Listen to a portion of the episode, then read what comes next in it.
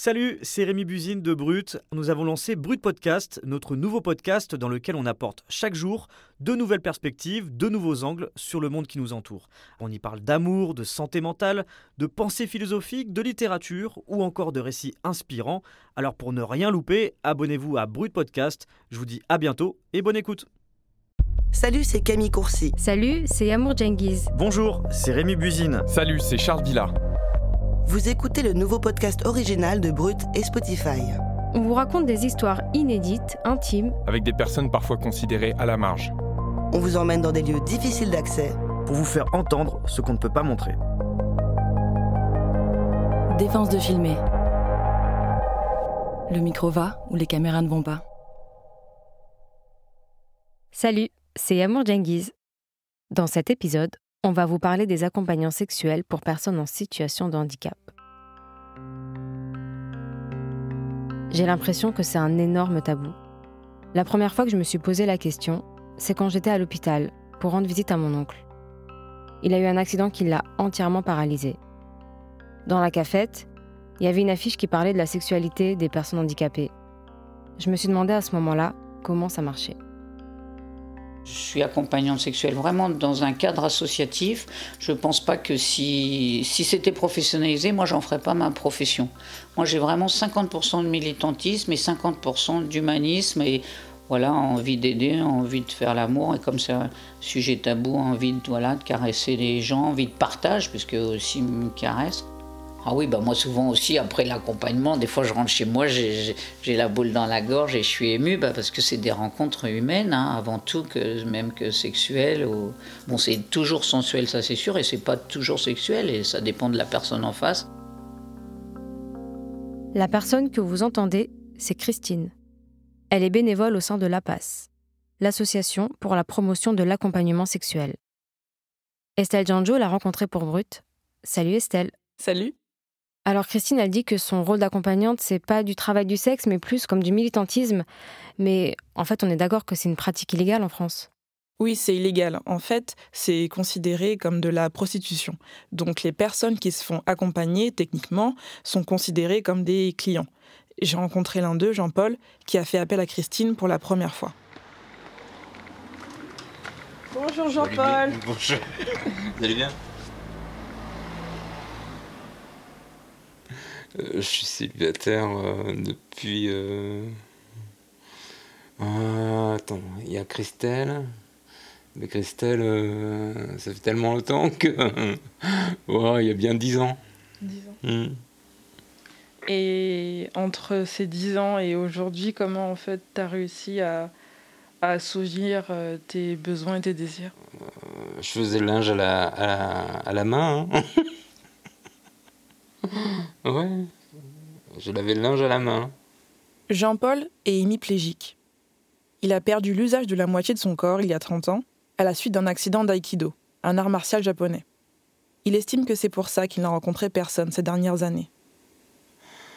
J'ai un, léger handicap, une légère euh, lenteur de, parole, que les gens, euh, les gens normaux, euh, disons, les gens ils, euh, ça, ça, les, ça, les, irrite. Quoi. J'ai, j'ai eu euh, une expérience qui a été euh, désastreuse en fait. c'est une jeune fille qui était dans, dans, dans, le même hôpital que moi. Elle est venue vers moi et elle voulait parler avec moi. Donc je m'apprêtais à, à, lui sortir toute une tchatch. Et euh, donc, euh, les mots ne sont pas parvenus à ma bouche. J'ai pas réussi à articuler un seul mot avec elle. C'est pour éviter ça que euh, je choisis de voir une, accompagnatrice. C'est pour ça que Jean-Paul a fait appel à l'APAS. Cette association a été fondée en 2013 par Marcel Nuss, un écrivain lourdement handicapé qui avait recours à des escortes. Avec plaisir. La PAS a formé une trentaine d'hommes et de femmes à l'accompagnement sexuel des personnes en situation de handicap. Pour devenir accompagnant ou accompagnante, ce n'est pas un rôle genré, il y a des conditions. Être stable psychologiquement et matériellement, être mature émotionnellement et avoir plus de 30 ans. En France, la pratique est illégale. Même si aucun accompagné de l'association n'a été inquiété par la justice, la passe est considérée aux yeux de la loi comme un proxénète bénévole, parce qu'elle met en relation des personnes handicapées avec des travailleurs du sexe.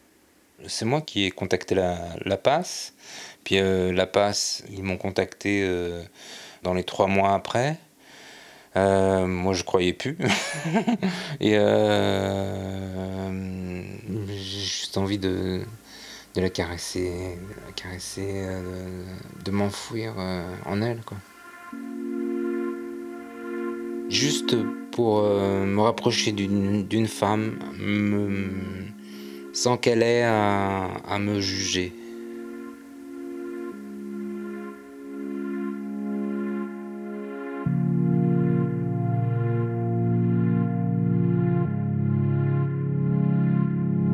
Pour moi, un accompagnement sexuel permet à la personne de trouver un équilibre, de supprimer la, tension qu'elle accumule en, elle, hein, euh, à force de ne pas pouvoir avoir une réponse à ses besoins. Tian Guitard est infirmière dans un établissement médical éducatif à Metz. Ça fait près de 30 ans qu'elle s'occupe quotidiennement d'adolescents et de jeunes adultes souffrant de handicap mental. Cette frustration que décrit Jean-Paul, elle l'a observée dans son travail. Est-ce qu'une personne, entre guillemets, dite normale, euh, supporterait de subir une, existence sans relation affective et ou sexuelle, euh, sans décompenser? Alors pourquoi on, on imposerait cette existence à une personne en situation de handicap, que ce soit physique ou intellectuel Pour elle, il y a une solution. Dans le centre où Tiang travaille, la vie sexuelle des jeunes est encadrée. À partir de 15 ans, ils ont accès à l'espace intimité.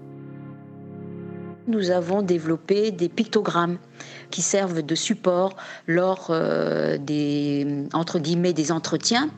Donc ça leur permet de nous montrer avec les pictos si pour eux c'est euh, ce qu'ils veulent c'est de l'ordre de la tendresse, hein, des câlins, s'ils veulent juste s'embrasser, des bisous ou s'ils veulent vraiment le rapport sexuel avec pénétration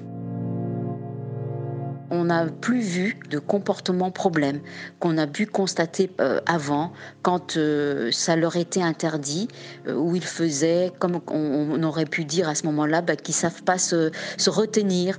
Ils font ça, entre guillemets, n'importe où, n'importe quand, alors qu'en fait, ils faisaient là où ils pouvaient et quand ils le pouvaient.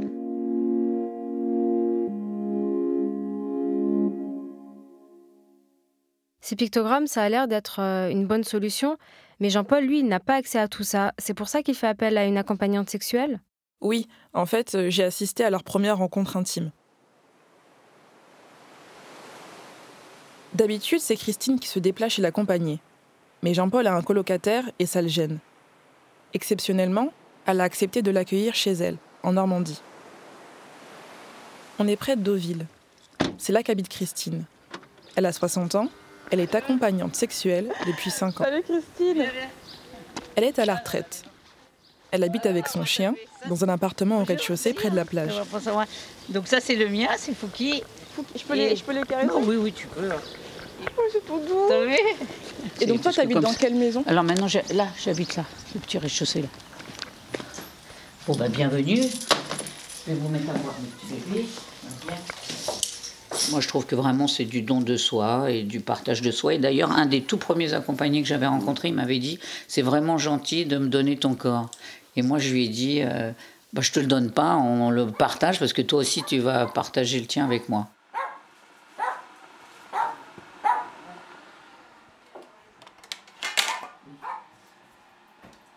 Moi, dans les personnes que j'ai rencontrées accompagnant, accompagnées, pardon, bah, c'était beaucoup des personnes isolées, seules, euh, vraiment en détresse, même souvent, voilà, euh, so- sociale. Une détresse accentuée par la pandémie du Covid-19. Déjà pendant toute l'année dernière, moi, j'ai fait aucun accompagnement. Euh, bon, là, ça recommence un peu depuis quand même 2021. Euh, bah, L'isolement, je pense qu'il a été encore pire pour les personnes en situation de handicap. Jean-Paul ne va pas tarder à arriver. Christine se prépare à l'accueillir. Elle a conscience de travailler dans de meilleures conditions que la plupart des travailleuses du sexe. Voilà. Donc je me lave les dents. Donc je me pomponne, je me mets de la crème, je fais mes cheveux, je me coiffe un peu parce que moi je me coiffe pas toujours bien, donc là j'essaie de me coiffer un peu. J'ai la chance d'avoir une salle de bain, donc j'en profite. Après m'être mis de la crème, fait une bonne douche, tout ça. Je choisis un beau soutien. Moi je mets toujours du noir. Alors j'aime la couleur orange, mais hum, en soutien, en slip et soutien, j'ai toujours eu du noir toute ma vie. Je trouve c'est beau, c'est sexy, euh, je sais pas, moi ça me plaît. J'ai un, un petit sac où il y a tout dedans, préservatif, de la crème, une brosse, une brosse à dents, un petit shampoing, un petit gel douche, tout ça, et un petit, petite nuisette spéciale que je me prends pour, pour mettre là-bas, un slip neuf, un soutien neuf, que j'utilise que pour ça. Je prends que pour euh, aller faire des accompagnements. Tiens, je crois que Jean-Paul il arrive. Donc je me dis, c'est mon petit costume euh, d'accompagnante. Bienvenue. Merci. T'arrives euh, avec le soleil? Viens, bah rentre, bienvenue. Vas-y. Viens, attends, attends, je vais t'accrocher ton manteau. Merci. Oh là là, ah, du muscat. De Rivesaltes, des Pyrénées-Orientales. C'est pas mal, hein Ah bah oui. bah, Comme on dit, bah alors on dit santé et bonheur. Santé et bonheur, hein, Jean-Paul. Euh, Je pense que la personne, toi, tu vas être plus à même à parler, Jean-Paul, quand il remplit sa fiche en disant, voilà, pourquoi il demande l'accompagnement, je crois que c'est ça la question, et qu'est-ce qu'il attend de l'autre et tout. Moi, je pense qu'entre la théorie et la pratique, et entre ce qu'on a envie et ce qui se passe vraiment, bah des fois c'est différent. hein.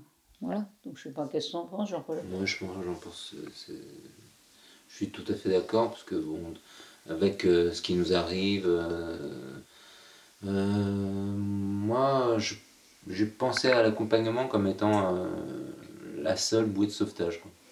Mais bouée de sauvetage, pourquoi? Bouée de sauvetage physique, Voilà, mental, physique, physique. corporel Physique et puis bon mental, c'est indéniable. Mais bouée de sauvetage pour, pour euh, Bon, te- toi faire l'amour ou bouée de sauvetage pour avoir une sensation autre que ce que tu as dans la vie de tous les jours ou pour non. te redonner confiance dans ton corps dans ta- C'est- ça, ça, ça, ça peut passer par là, mais bon, c'est plus euh, pour euh, côtoyer une femme et puis euh, avoir des rapports, quoi, des- avoir des, des, euh, des bons moments.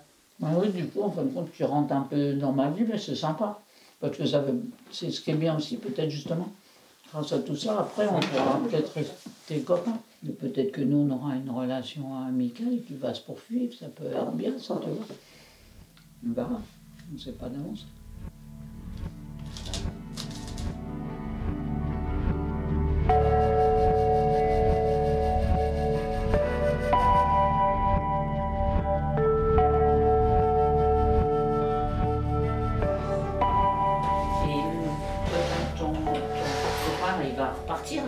On se verra dans la semaine Ah oui, Quoi bah, c'est, je sais pas. C'est bon Ça dépend de lui en fait. Euh, Oui, il te dit pas trop d'avance. Ouais, voilà. Je te, de toute façon. Bah sinon, euh, sinon euh, si t'es si pressé pour l'accompagnement, il faudra qu'on aille à l'hôtel, c'est chiant. Payer l'hôtel quoi. Parce que moi là je viens pas à Paris tout de suite, là tout le mois de mars, moi je pars pas à Paris. Et euh, je partirai peut-être en Maroc. C'est, c'est en fait, euh, c'est, euh, entre guillemets euh, des préliminaires.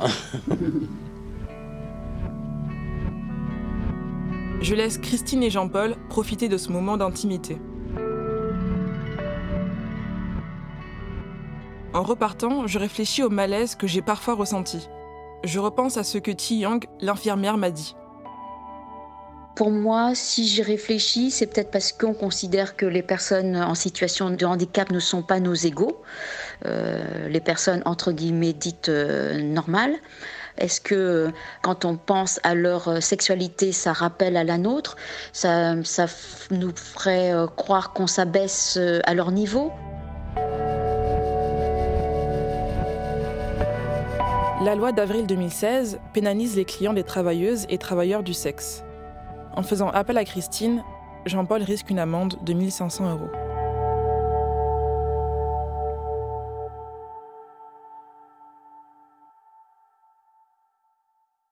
Tu viens de rentrer, comment ça s'est passé?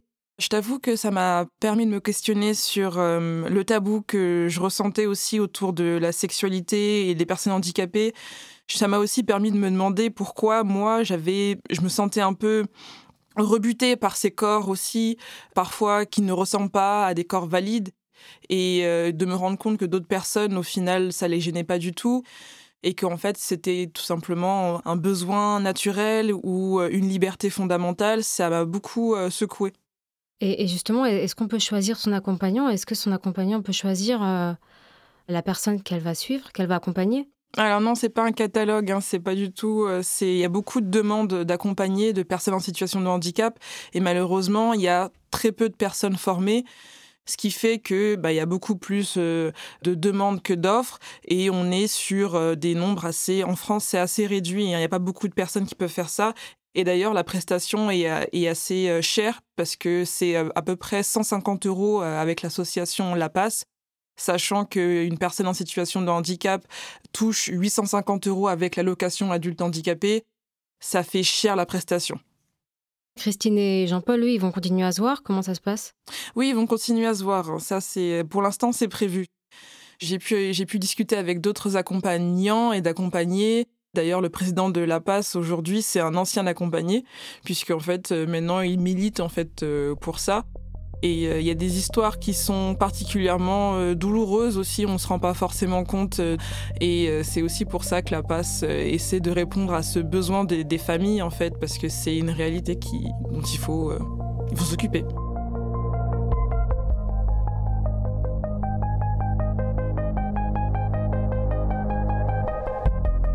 Vous venez d'écouter Défense de filmer, un podcast original de Brut, Paradiso Media et Spotify.